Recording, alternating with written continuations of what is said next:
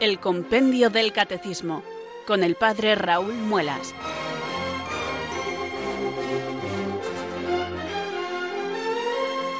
Muy buenas tardes, queridos oyentes de Radio María. Son las 4, las 3 en Canarias. Aquí comienza una nueva edición del programa El Compendio del Catecismo de la Iglesia Católica.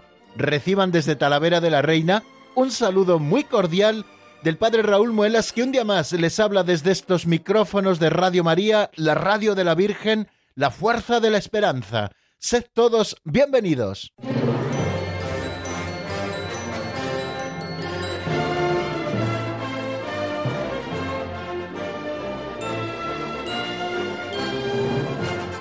como en la radio no nos podemos ver, se presta a que podamos eh, presentarles algún pequeño acertijo, a que no averiguan lo que tengo en mi mano izquierda.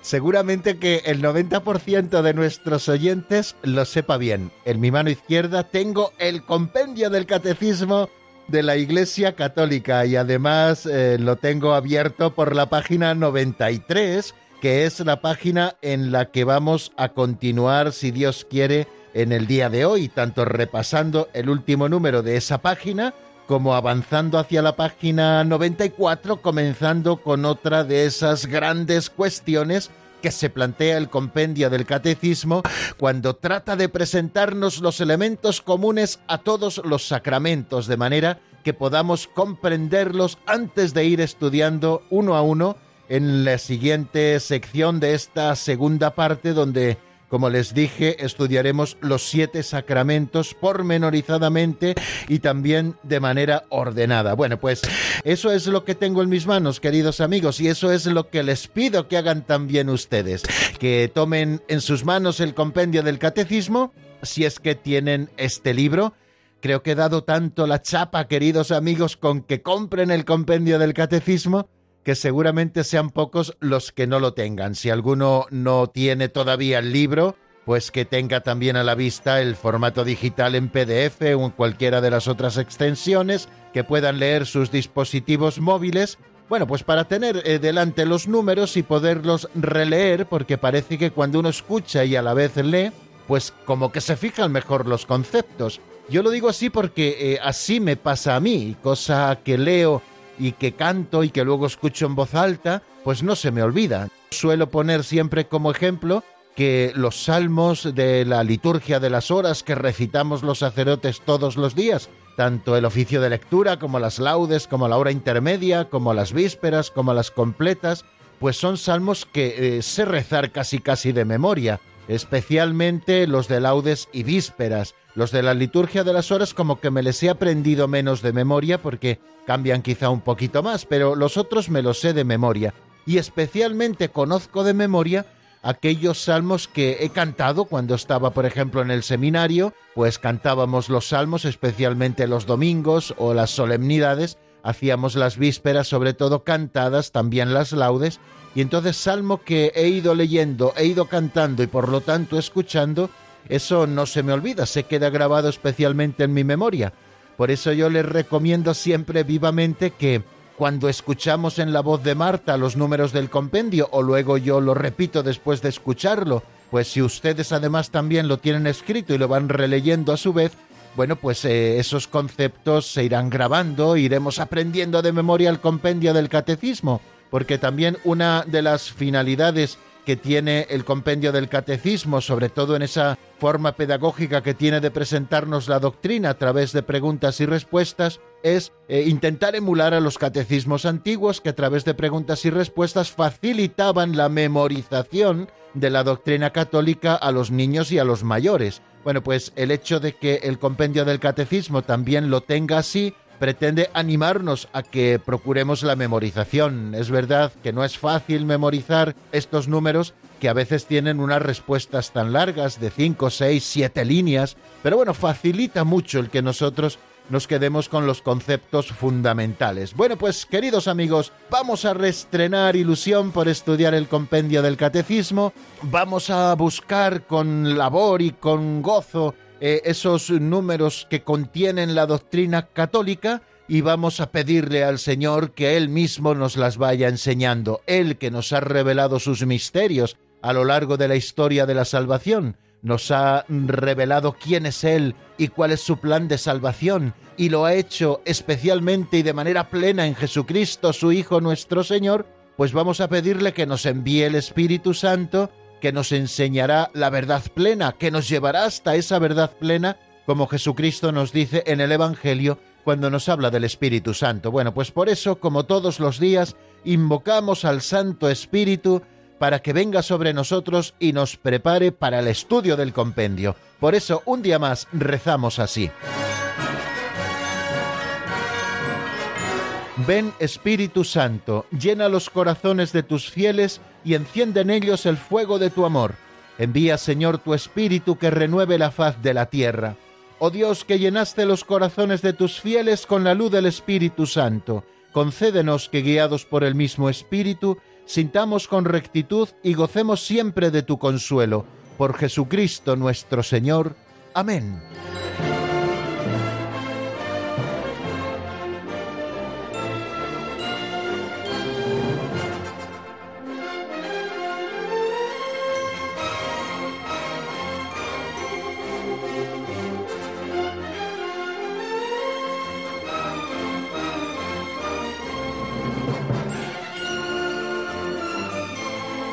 A veces tengo la tentación, queridos amigos, de no seguir la rutina radiofónica de cada programa, sino cambiar un poco de orden las secciones, como a veces hacen los profes para que eh, los alumnos no se distraigan, sino que estén siempre atentos. Pero bueno, aunque alguna vez he tenido la tentación de hacerlo, nunca lo he hecho porque creo que también el tener una buena rutina, y entiendan la palabra rutina no en sentido peyorativo, sino como eso que repetimos cada día y que va forjando en nosotros también la perseverancia en el estudio y en el buen hacer, bueno, pues nunca lo he cambiado para que vayamos procediendo siempre de la misma manera y sepamos encajar cada cosa con el valor que tiene dentro de nuestro programa. En este momento, como todos los días, es el segundo momento, la segunda sección de nuestro programa, vamos a afrontar una nueva pincelada de sabiduría Así se titula nuestra sección y así se titula también el libro que contiene estas narraciones o historietas de apenas un minuto que nos lee nuestro amigo Alberto, en las que don Justo López Melús, que es el autor, nos ofrece una pequeña historia con una moraleja muy clara que nos permite reflexionar y que podamos hacer esa catequesis práctica que al final es lo que buscamos precisamente con las pinceladas de sabiduría no solamente entretenerles, sino ofrecerles una bonita historia muy bien escrita que nos dé pie a reflexionar y aplicar la doctrina que vamos conociendo a situaciones concretas de la vida, como les ha ido sucediendo o bien a los protagonistas de esas pinceladas o de las que podemos entresacar si no hay protagonista histórico, bueno, pues alguna aplicación práctica. Vamos a por la pincelada de hoy, queridos amigos. Se titula El cura 888. Vamos a ver qué nos cuenta don Justo en la voz de Alberto.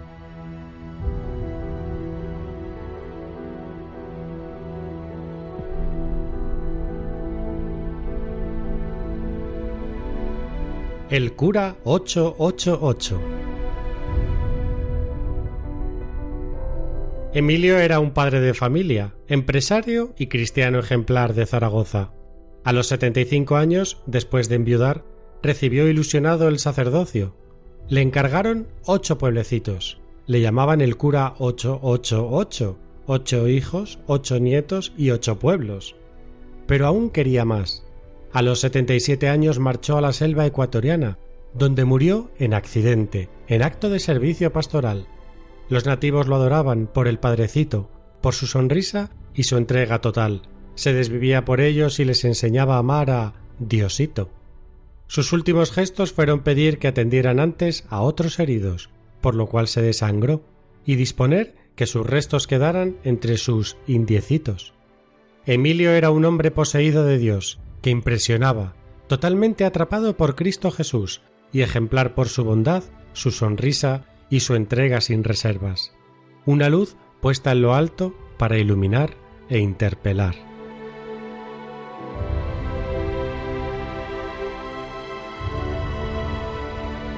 Bueno amigos, a la pincelada de hoy nos llega la historia de Emilio, ese padre de familia de Zaragoza, empresario y cristiano ejemplar, que al quedar viudo a los 65 años se preparó para el sacerdocio y recibió el orden sacerdotal. El cura 888, como le llamaban cariñosamente sus feligreses, ocho hijos, ocho nietos y ocho pueblos que tenía que atender allá en su Zaragoza natal. Bueno, he tratado de buscar algo más de información sobre este sacerdote en Internet, pero no he encontrado nada. Es verdad que estas pinceladas están escritas pues hace ya casi 30 años, que no existía todavía Internet y que muchas de las historias que aquí se narran pues no aparecen datos y fíjese que ya es raro al tratar de encontrarlos en los buscadores de Internet. Es verdad que tampoco he estado muchísimo rato buscando información, pero bueno, lo he tratado de hacer, bueno, pues por ofrecerles algunos datos más de la vida de este sacerdote entregado que recibió seguramente los siete sacramentos, como el otro día les comentaba que conocía alguna persona que había recibido los siete sacramentos. Bueno, pues Emilio era uno de esos que podía haber recibido los siete sacramentos. Bueno, el cura 888 Qué ejemplo tan bonito de vida que después de toda una vida de trabajo importante y de sacar adelante ocho hijos, después que le faltara su mujer, el Señor le llama al sacerdocio y él con generosidad responde a la llamada del Señor y se pone a atender ya con una edad un poco seria, eh, a partir de los 65 años, y supongo que esto hace ya más de treinta y tantos, bueno, pues se pone a atender pastoralmente y con todo el cariño de su corazón, nada más y nada menos que ocho pueblos con todo el trabajo que eso lleva.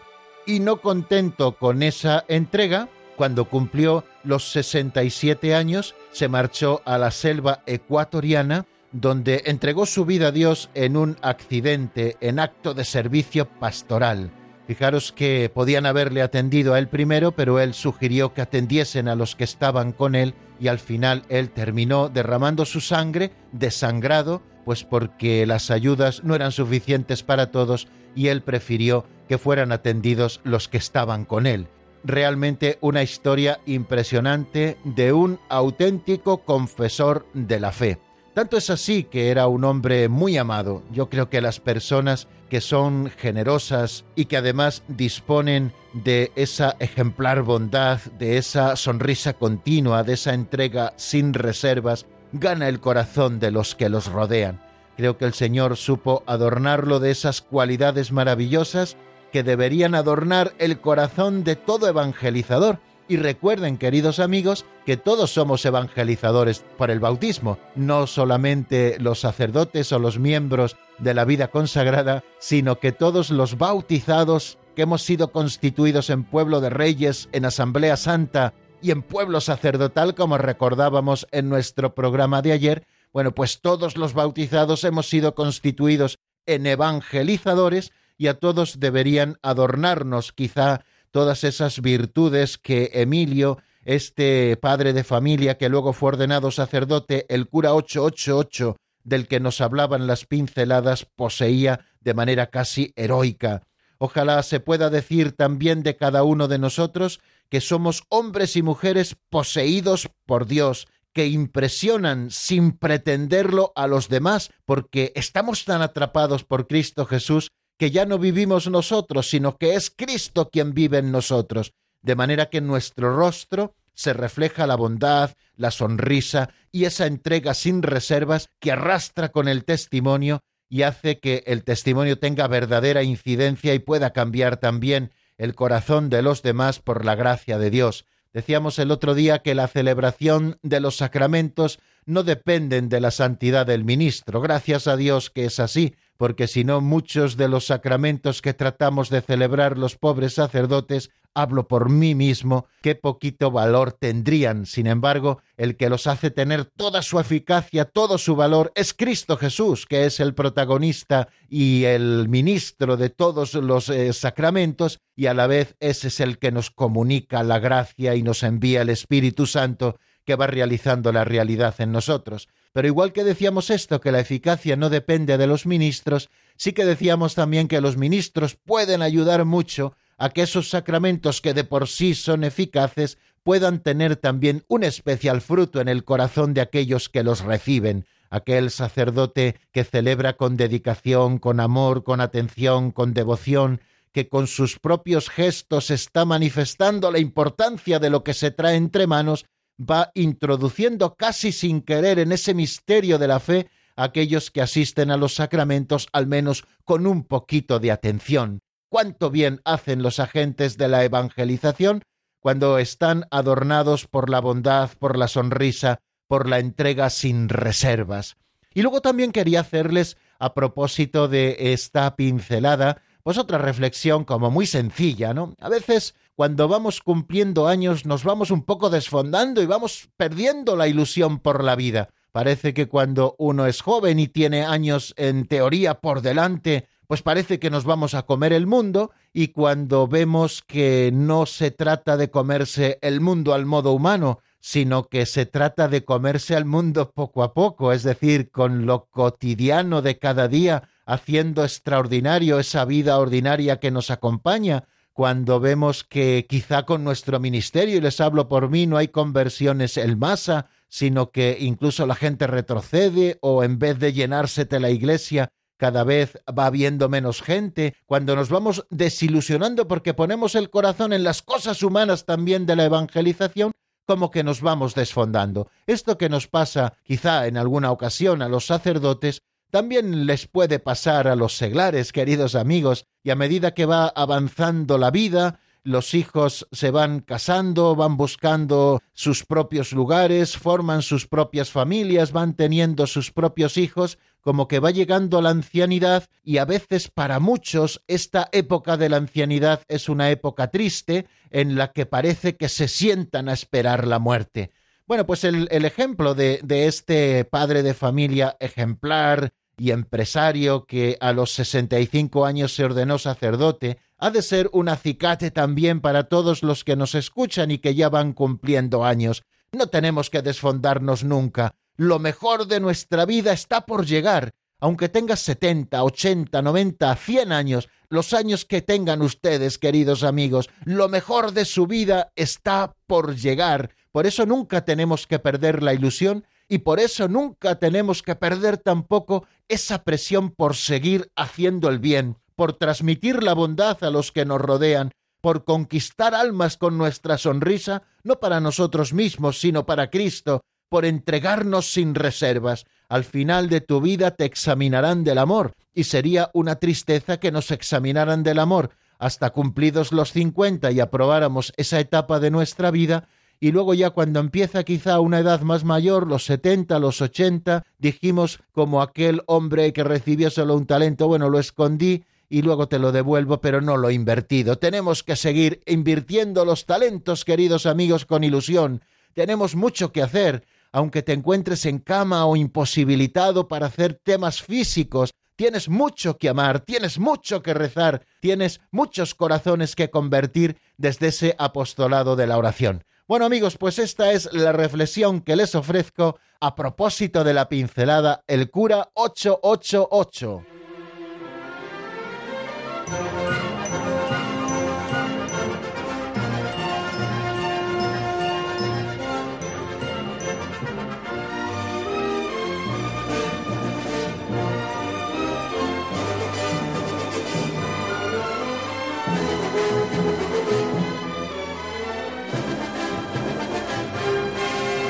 Como veo, queridos oyentes, que se han ido incorporando algunos más a nuestra sala de radio a lo largo de estos últimos minutos, aprovecho este cambio de tercio que tenemos después de las pinceladas, ahora que vamos a abordar el repaso de lo visto en el día anterior, para saludar de nuevo a aquellos que se han ido incorporando, para recordarles que estamos en la sintonía de Radio María, la radio de la Virgen, esta radio amiga que les acompaña y que trata de llevarles el mensaje del Evangelio hasta sus propias casas o hasta sus propios lugares de trabajo o hasta aquellos lugares donde ustedes se encuentren. Es muy consolador saber que a estas horas de la tarde muchos conventos contemplativos aprovechan para hacer el trabajo manual, aquellas labores que hacen también para poder sobrevivir y aprovechan también el tiempo teniendo puesta Radio María para aprovechar y formarse más con esta formación permanente que tratamos de ofrecernos todos aquí en la radio de la Virgen. Bueno, pues hoy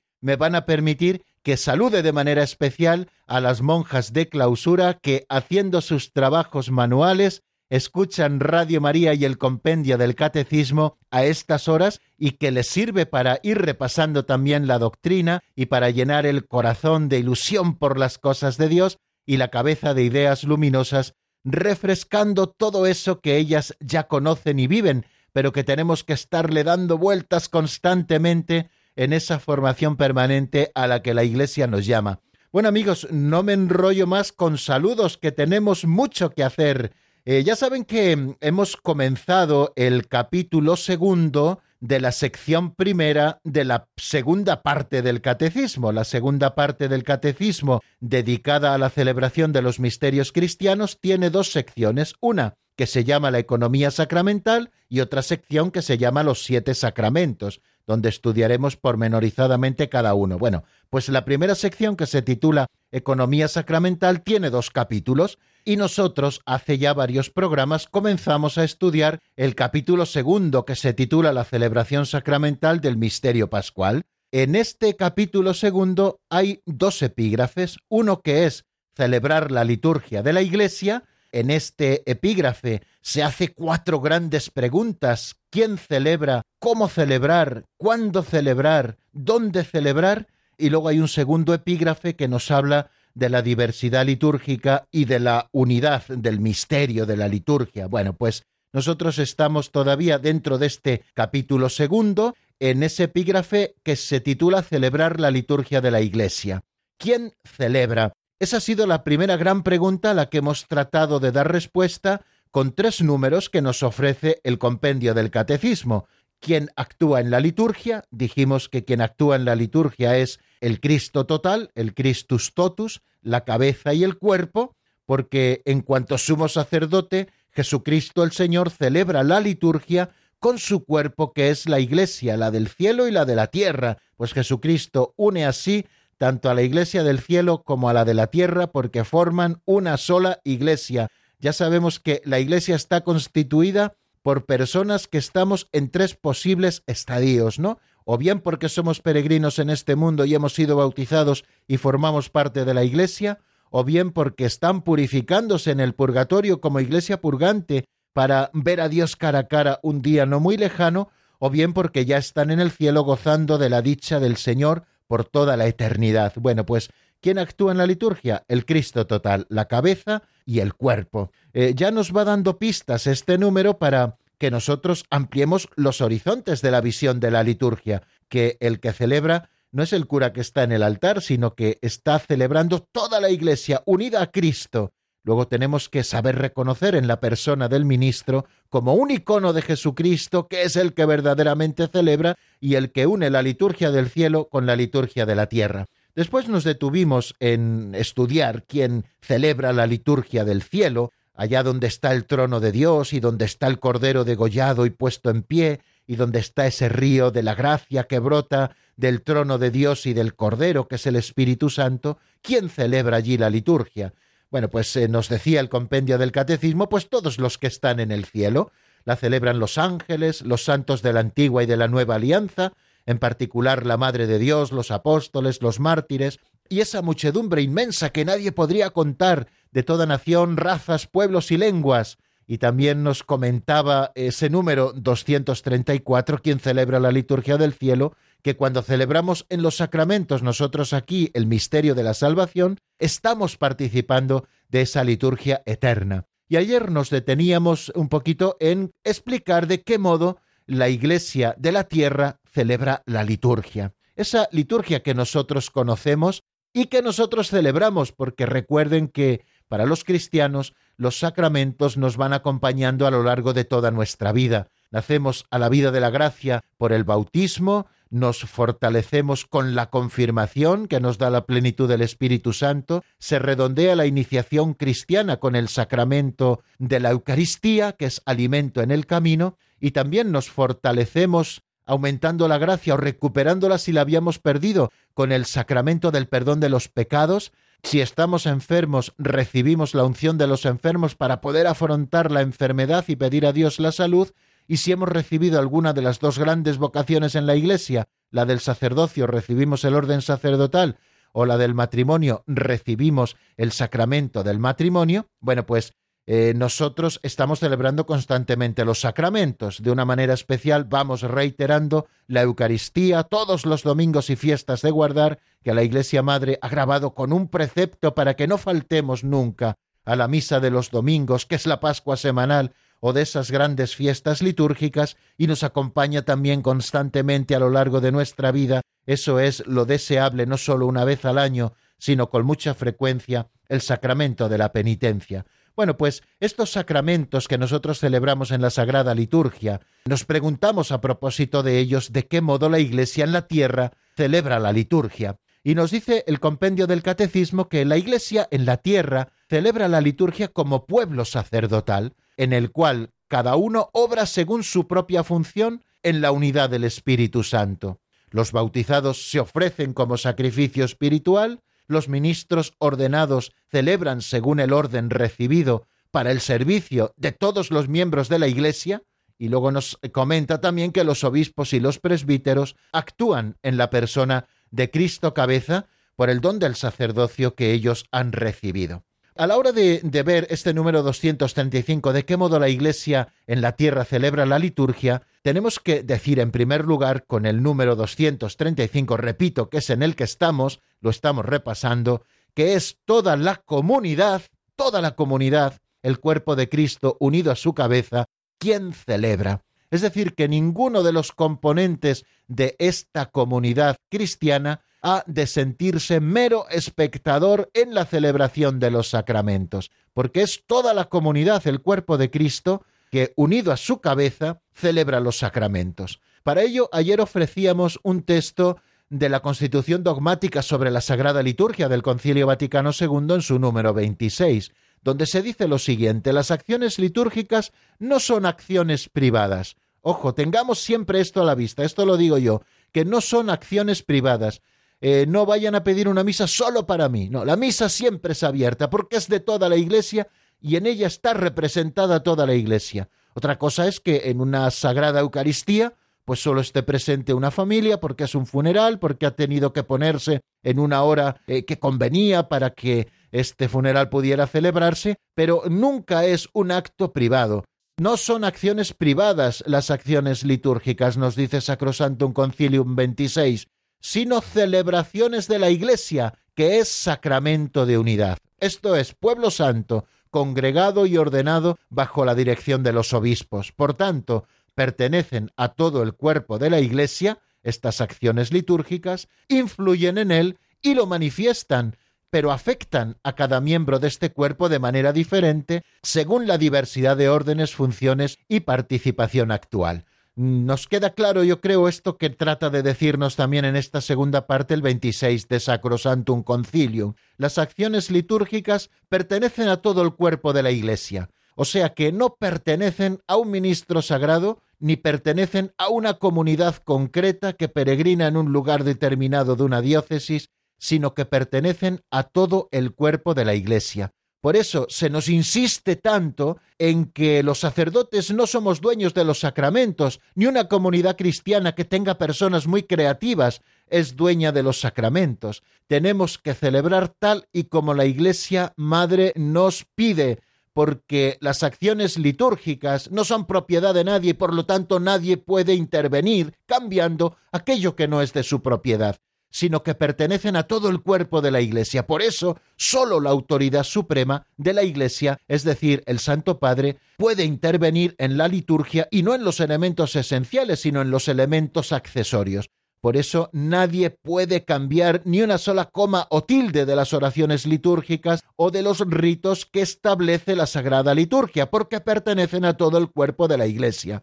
Es más, influyen en él les orandi, les credendi. Recuerdan aquello que ya dijimos, ¿no? Que la Iglesia cree como celebra, o sea, que aquello que está celebrando está también manifestando su fe. Y están manifestando también estas acciones litúrgicas a la propia Iglesia, porque la Iglesia nace de los sacramentos, especialmente de la Eucaristía, y se manifiesta en ellos. Pero estos sacramentos o estas acciones litúrgicas, que son de toda la comunidad que celebra, nos dice que afectan a cada miembro de este cuerpo de una manera diferente, según la diversidad de órdenes. Afectan, por ejemplo, a los sacerdotes porque ellos son los ministros sagrados que en nombre de Cristo cabeza tienen que confeccionar los sacramentos. Afectan, por ejemplo, a los laicos, eh, también de una manera muy particular, porque ellos como pueblo sacerdotal se ofrecen con ese sacramento que se está celebrando mediante la participación digna, atenta y devota en las funciones litúrgicas,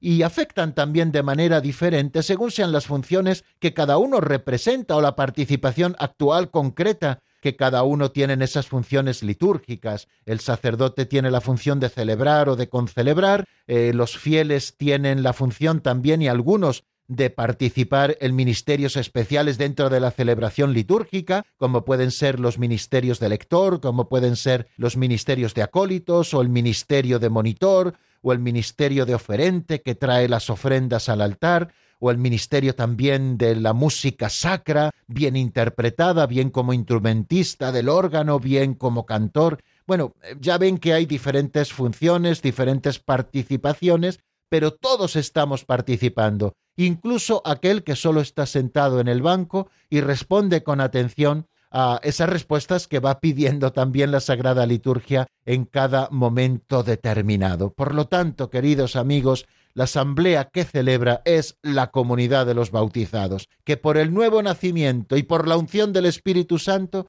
quedan consagrados como casa espiritual y sacerdocio santo, para que ofrezcan a través de todas las obras propias del cristiano sacrificios espirituales. Este sacerdocio común es el de Cristo, único sacerdote, participado por todos sus miembros. Bueno, ya hemos dicho alguna cosa en concreto a propósito de la función que tienen los ministros sagrados dentro de la celebración, ya lo estudiaremos más detenidamente en otros momentos. Hemos hablado también de esos ministerios particulares que no están consagrados por el sacramento del orden y cuyas funciones son determinadas por los obispos según las tradiciones litúrgicas y las necesidades pastorales del lugar. Y terminamos haciendo hincapié en algo que también nos apunta el número 235, que la celebración de los sacramentos tiene a toda la asamblea como liturgo. La asamblea es liturgo, es la que celebra cada cual según su función, como hemos dicho, pero ojo, siempre en la unidad del Espíritu,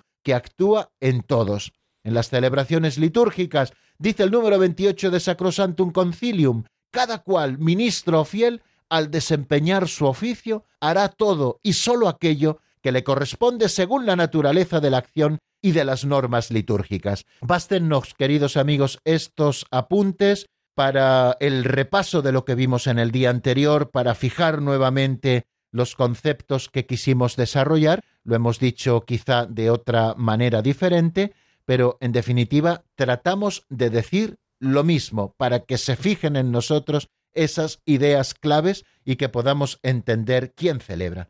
Vamos a dar un pasito adelante a cómo celebrar, pero antes vamos a escuchar una canción de Carlos Fabián que se titula No hay espacio y está sacada del álbum Mi amado Jesús.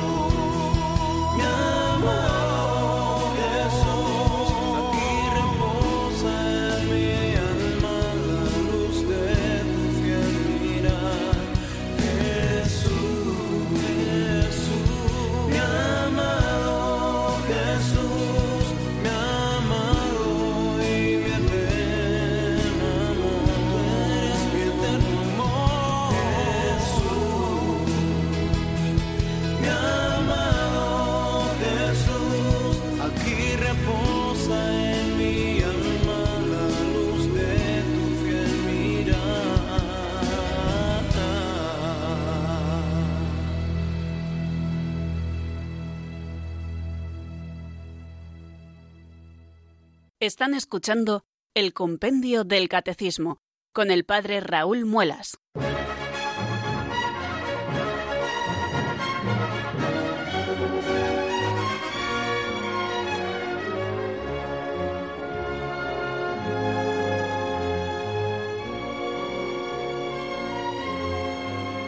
Continuamos, queridos amigos, en la sintonía de Radio María. Les habla el Padre Raúl Muelas desde Talavera de la Reina y estamos en el compendio del Catecismo abriendo otra de esas grandes preguntas de este capítulo segundo de la primera sección de la segunda parte del Catecismo. ¿Cómo celebrar? Aquí nos encontramos con cinco números que iremos desarrollando con la ayuda del Señor en los próximos días. Hoy, que no vamos a tener llamadas, vamos a ver si somos capaces de desarrollar dos números. El 236, que es un poquito introductorio, y que luego se va desgranando también en los siguientes números hasta el 240. Por eso voy a entretenerme menos tiempo en el 236 y luego ya cargaremos un poquito más las cintas en el 237, puesto que todavía nos queda bien de tiempo. Bueno, ¿cómo se celebra la liturgia? Eso es lo que se pregunta el número 236 como primera pregunta de esta otra grande que nos hacemos, ¿cómo celebrar? ¿Cómo celebrar?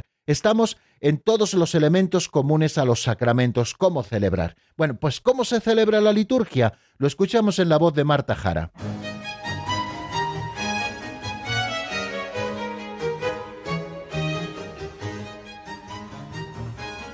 Número 236. ¿Cómo se celebra la liturgia? La celebración litúrgica está tejida de signos y símbolos cuyo significado, enraizado en la creación y en las culturas humanas, se precisa en los acontecimientos de la antigua alianza y se revela en plenitud en la persona y la obra de Cristo.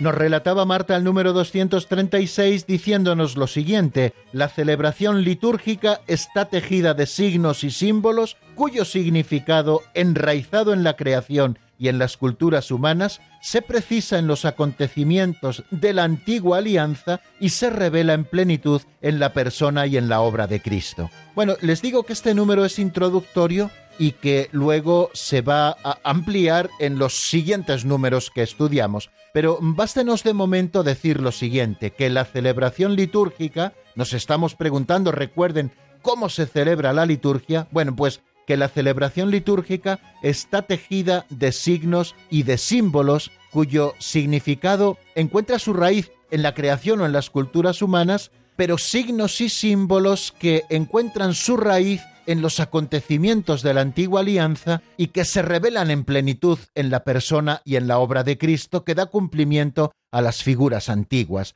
Bueno, creo que no es difícil que entendamos esto, puesto que ya hemos hablado de ello también en otras ocasiones. Decíamos al definir los sacramentos que los sacramentos son signos sensibles, es decir, unos signos que tienen un significado, eso es lo propio del signo, que con lo que nos presentan nos están hablando de algo que está oculto debajo del signo, o sea que los signos significan, bueno, pues la liturgia está tejida de signos y símbolos cuyo significado está enraizado en la creación y en las culturas humanas, precisados por los acontecimientos del Antiguo Testamento que se han revelado en plenitud en Jesucristo. Bueno, pues signos y símbolos. Creo que si repasamos un poquito los sacramentos, pues podremos descubrir cuáles son esos signos, cuáles son esos símbolos que aparecen en los sacramentos. Bástenos el ejemplo del bautismo. Bueno, pues en el bautismo encontramos unos signos, encontramos agua, que es un signo propio de la naturaleza,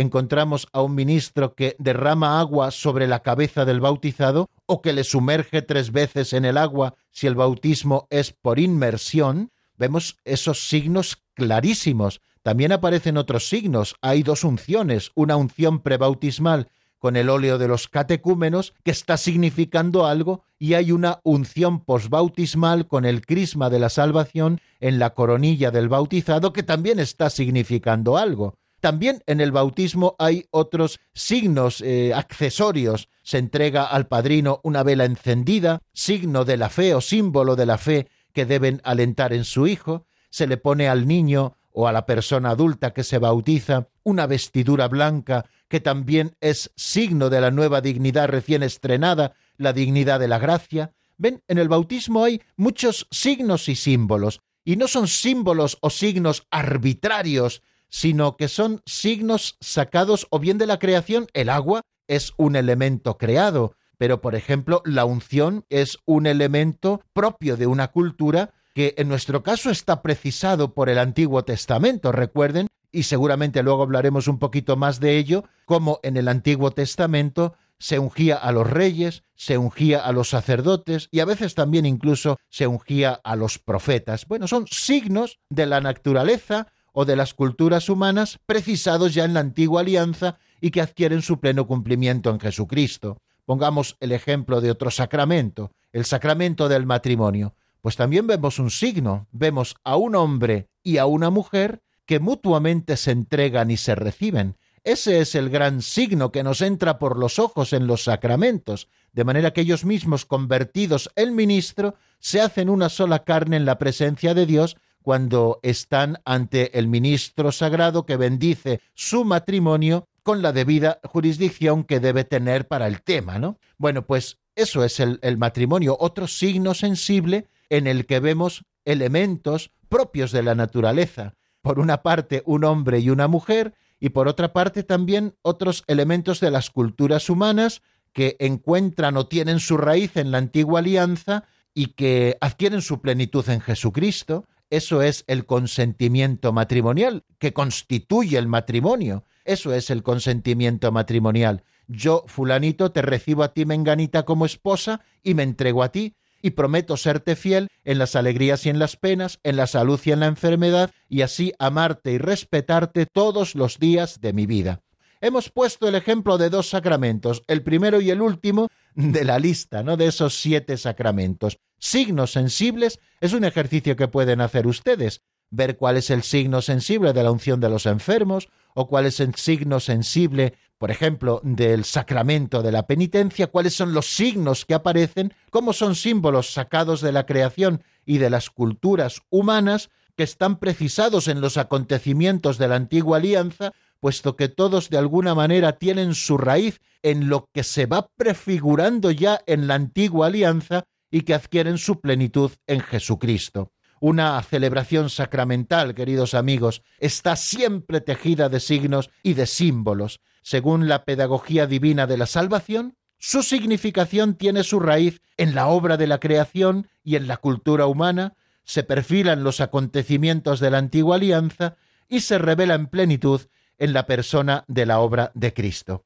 Pues no voy a explicar más, queridos amigos, a propósito de este número, les voy a ofrecer otro tema, en este caso de Carlos de los Ríos, se titula Tengo sed de ti, está sacado del álbum Vida y después regresamos para explicar el número siguiente o al menos empezar a explicarle de dónde proceden los signos sacramentales. Ahora lo vamos a ver.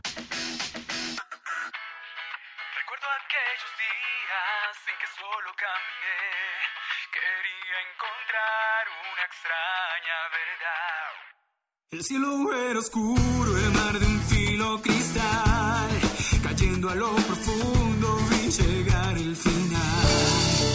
Escuché una voz que me dijo, no tengas temor,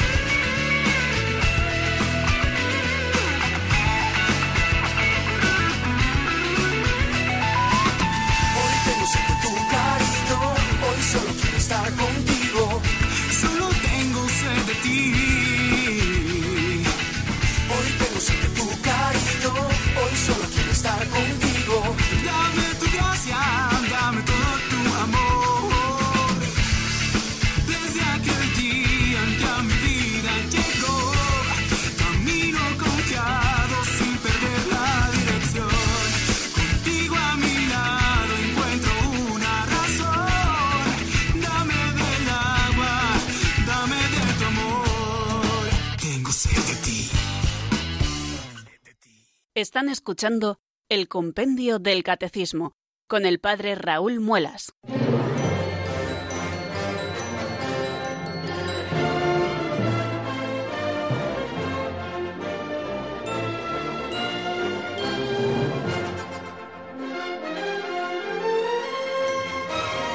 Veo, queridos amigos, que nos va quedando poco tiempo de programa, pero no me resigno, queridos amigos, a empezar el estudio del número 237, que se pregunta de dónde proceden los signos sacramentales. Ya estaba apuntado en el número anterior. Eh, proceden de la creación y de las culturas humanas, pero ahora lo va a especificar un poquito más. Les recuerdo que estamos en esa pregunta, ¿cómo celebrar?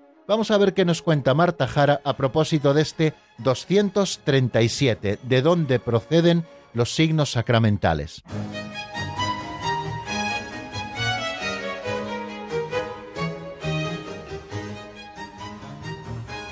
Número 237. ¿De dónde proceden los signos sacramentales? Algunos signos sacramentales provienen del mundo creado, luz, agua, fuego, pan, vino, aceite, otros de la vida social, lavar, ungir, partir el pan, otros de la historia de la salvación en la antigua alianza, los ritos pascuales, los sacrificios, la imposición de manos, las consagraciones. Estos signos, algunos de los cuales son normativos e inmutables, asumidos por Cristo, se convierten en portadores de la acción salvífica y de santificación.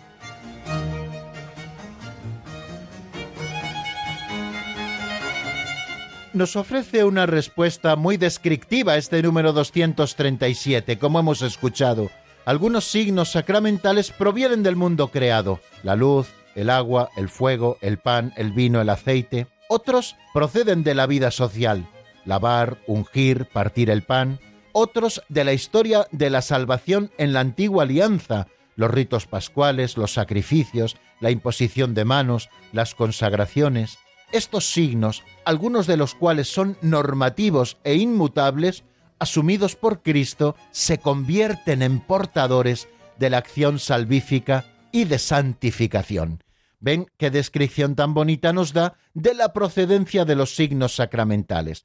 Si nosotros atendemos a la celebración de los sacramentos, en ellos encontramos signos, por ejemplo, como la luz. Antes lo hemos dicho, en la vigilia pascual se hace un fuego que es la luz de Cristo resucitado. Eso significa del cual se prende ese cirio nuevo. Se bendice el fuego y se prende el cirio con él que va iluminando la iglesia. El agua que se utiliza en los sacramentos o que se utiliza también para las perjes en las misas de Pascua o en otras celebraciones en las que también se utiliza, el fuego, del que ya he dicho algo a propósito de la vigilia pascual, el pan, por ejemplo, que es un- uno de los elementos esenciales para la constitución de la Eucaristía, lo mismo que el vino, también el aceite, son signos que encontramos en los sacramentos y que provienen de la naturaleza, del mundo creado. Nos dice también que otros signos proceden de la vida social, por ejemplo, el de lavar. ¿Qué hacemos en un bautismo sino lavar a esa persona que es bautizada? Es el signo que nos entra por los sentidos. O el signo de ungir en la confirmación, el obispo o su delegado nos ungen con el crisma en la frente, o a los sacerdotes nos ungen las manos, o al que va a ser bautizado se le unge el pecho con el óleo de la salvación, o se le unge después también con el crisma en la coronilla, o aquel que recibe la unción de los enfermos se le unge la frente y las manos, el signo de ungir, o el signo de partir el pan, también es un signo de la vida social, que es lo que hacían los padres o madres de familia cuando se sentaban a la mesa también todos sus hijos. Bueno, pues es casi como un rito social el de tomar el pan, partir un trozo para cada uno para que llegue a todos. Bueno, pues son signos de la vida social que han sido luego integrados en los sacramentos. Y otros signos que conocemos provienen de la historia de la salvación en la antigua alianza, por ejemplo, los ritos pascuales.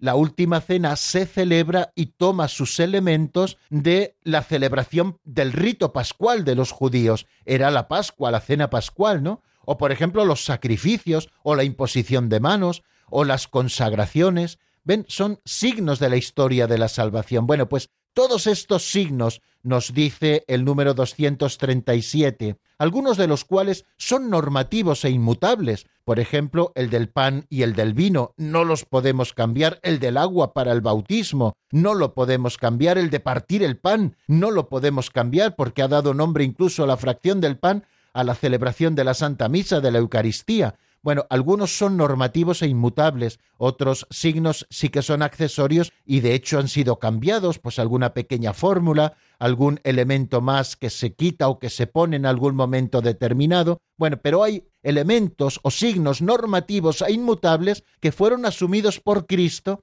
y que se han convertido en portadores de la acción salvífica y de la santificación. No olviden nunca que esos signos sensibles están siendo portadores de la acción salvífica y de la santificación de los hombres. Cuando nosotros recibimos un signo que es un sacramento, no solamente nos están lavando la cabeza, sino que si se trata de un bautismo, queridos amigos, nos están lavando del pecado original, nos están dando la gracia santificante, nos están haciendo miembros vivos de la Iglesia y todas esas cosas o efectos que el bautismo tiene.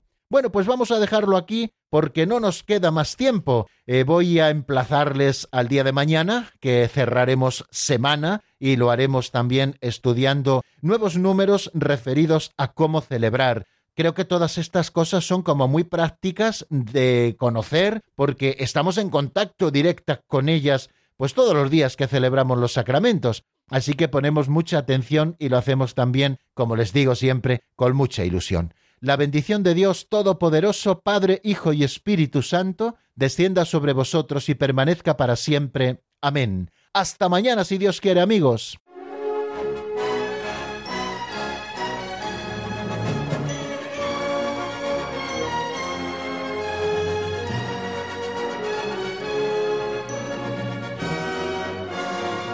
El Compendio del Catecismo con el Padre Raúl Muelas.